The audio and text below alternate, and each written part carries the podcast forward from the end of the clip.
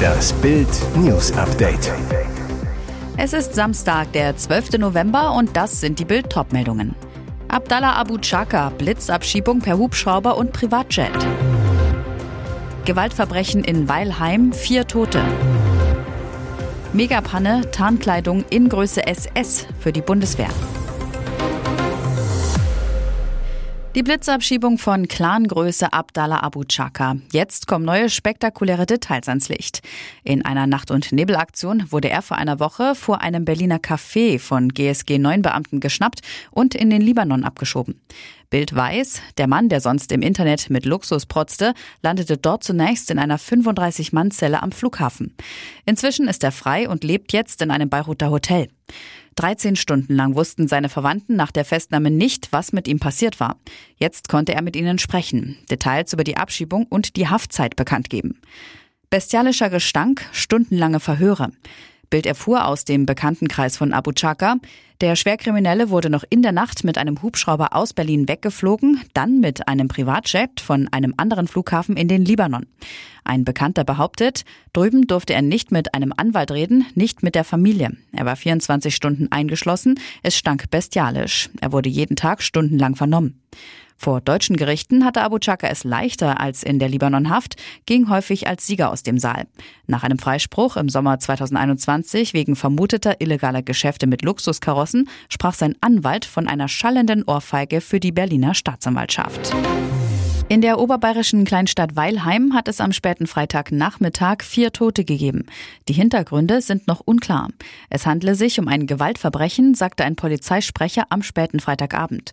Unter den Toten sei auch der mutmaßliche Täter. Die Ermittler gehen davon aus, dass ein 59-jähriger Mann erst zwei Frauen, beide 57, sowie einen Mann 60 tödlich verletzte und sich anschließend selbst das Leben nahm. Die Personen standen nach Polizeiangaben in einem Verwandtschafts- bzw. Bekanntschaftsverhältnis. Gegen 16.50 Uhr hatte eine Zeugin im Garten eines Mehrfamilienhauses im Ortszentrum einen schwer verletzten Mann bemerkt und daraufhin Polizei und Rettungsdienst gerufen. Beim Eintreffen der Einsatzkräfte war der 60-Jährige nicht ansprechbar. Er erlag trotz Reanimationsmaßnahmen noch vor Ort seinen schweren Verletzungen. Anschließend fand die Polizei in anderen Orten in Weilheim drei weitere Leichen, darunter auch den mutmaßlichen Täter. Es klingt wie ein schlechter Scherz zum Karnevalsauftakt. Tausende Bundeswehrsoldaten erhielten Dienstkleidung in der Größe SS. Also ausgerechnet mit den beiden Buchstaben, die als Symbol für die schlimmsten Kriegsverbrechen der Nazis im Zweiten Weltkrieg stehen. Wurden die Tarnklamotten in Größe SS bestellt oder falsch geliefert? Unklar. Fakt ist, ausbaden müssen die Kleiderpanne die Soldaten. So steht in einem Entscheid des Verteidigungsministeriums von Christine Lambricht, der Bild vorliegt. Die Soldaten sollen eigenhändig Etiketten aus ihrer Dienstkleidung entfernen, weil dort für die Größe S-Short als Abkürzung SS verwendet wurde. Demnach sollen betroffene SoldatInnen die Etiketten entweder komplett abschneiden oder, falls wichtige Angaben auf dem Etikett stehen, lediglich die Größenbezeichnung ausschneiden. Der Fall erinnert an eine Bundeswehrposse im Sommer 2017. Damals hatte der Traditionserlass der Bundeswehr dazu geführt, dass an der Hamburger Bundeswehrhochschule Helmut Schmidt Universität ein Foto des Namensgebers in Wehrmachtsuniform kurzzeitig abgehängt wurde. Der SPD-Kanzler Olaf Scholz monierte, bei allem Verständnis für eine kritische Überprüfung, die Truppe sei über das Ziel hinausgeschossen. Junge Menschen sollen künftig auf Staatskosten am Kulturleben teilnehmen können. Alle 18-Jährigen sollen im kommenden Jahr einen sogenannten Kulturpass im Wert von 200 Euro bekommen, wie Kulturstaatsministerin Claudia Roth am Freitag in Berlin mitteilte. Der Haushaltsausschuss des Bundestags gab für den Kulturpass in der Nacht zu Freitag die unglaubliche Summe von 100 Millionen Euro frei. Kulturgenuss auf Steuerzahlerkosten. Der Pass soll den Jugendlichen beispielsweise den Kauf von Büchern oder auch den Besuch von Kinos oder Ausstellungen ermöglichen. Über eine eigens eingerichtete Online-Plattform sollen sie die kulturellen Angebote vor Ort nutzen können. In Frankreich gibt es so einen Pass bereits.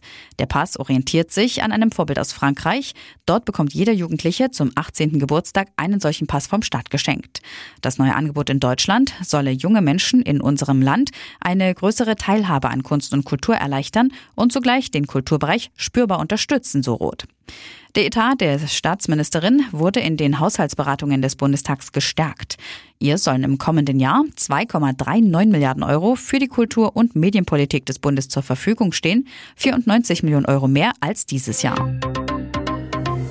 Und jetzt weitere wichtige Meldungen des Tages vom Bild Newsdesk. Die ersten Bundesländer heben die generelle Isolationspflicht für positiv getestete Personen auf. In Baden-Württemberg, Bayern, Hessen und Schleswig-Holstein sollen schon bald entsprechende neue Regelungen in Kraft treten. Wird Deutschland mit dem Vorstoß der ersten Bundesländer jetzt tatsächlich zum Isolationsflickenteppich? Bild hat auch die anderen Bundesländer gefragt, wer ist für eine Lockerung der Isolationspflicht und wer strikt dagegen. Berlin etwa hält die Isolation Corona-infizierter Personen für ein geeignetes Mittel, man sehe aber auch, dass es gute Argumente dafür gibt, dass infizierte Menschen ohne Symptome nicht zwangsläufig in die Isolation gehen müssen, so ein Sprecher der Berliner Senatsverwaltung für Gesundheit. Brandenburg, Bremen, NRW und Hamburg fordern ein bundesweit einheitliches Vorgehen und haben aktuell keine Lockerung in Sicht. Klar gegen die Isolationslockerung ist Niedersachsen. Offen für Isolationslockerung zeigt sich vor allem Sachsen, aber in Dresden ist man gegen einen Alleingang eines Bundeslandes. Vielmehr brauche es eine bundesweit einheitliche Regelung, heißt es. Thüringen kündigte an, keinen Sonderweg bei den Isolationsregeln gehen zu wollen, sondern die Empfehlung des RKI umzusetzen. Stefan Ross und Anna-Karina Wojcik haben sich getrennt. Diese Nachricht ist keine wirkliche Überraschung. ARD-Moderator Stefan Ross und seine Frau Anna-Karina Wojcik haben sich getrennt. Das gaben beide in identischen Statements am Freitagnachmittag auf Facebook und Instagram bekannt.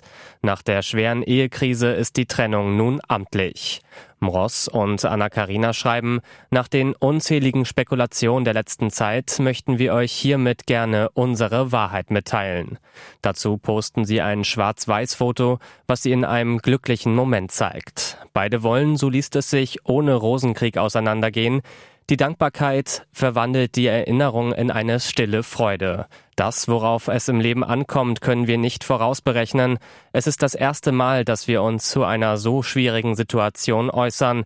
Wir bitten daher von weiteren Spekulationen zum Schutz unserer Privatsphäre abzusehen. Eure Anna und Stefan heißt es. Sechs Jahre waren Moderator Stefan Ross und Anna-Karina Wojcik ein Paar, davon zwei Jahre verheiratet. Bereits im September hatte Bild über eine Ehekrise des Paares berichtet.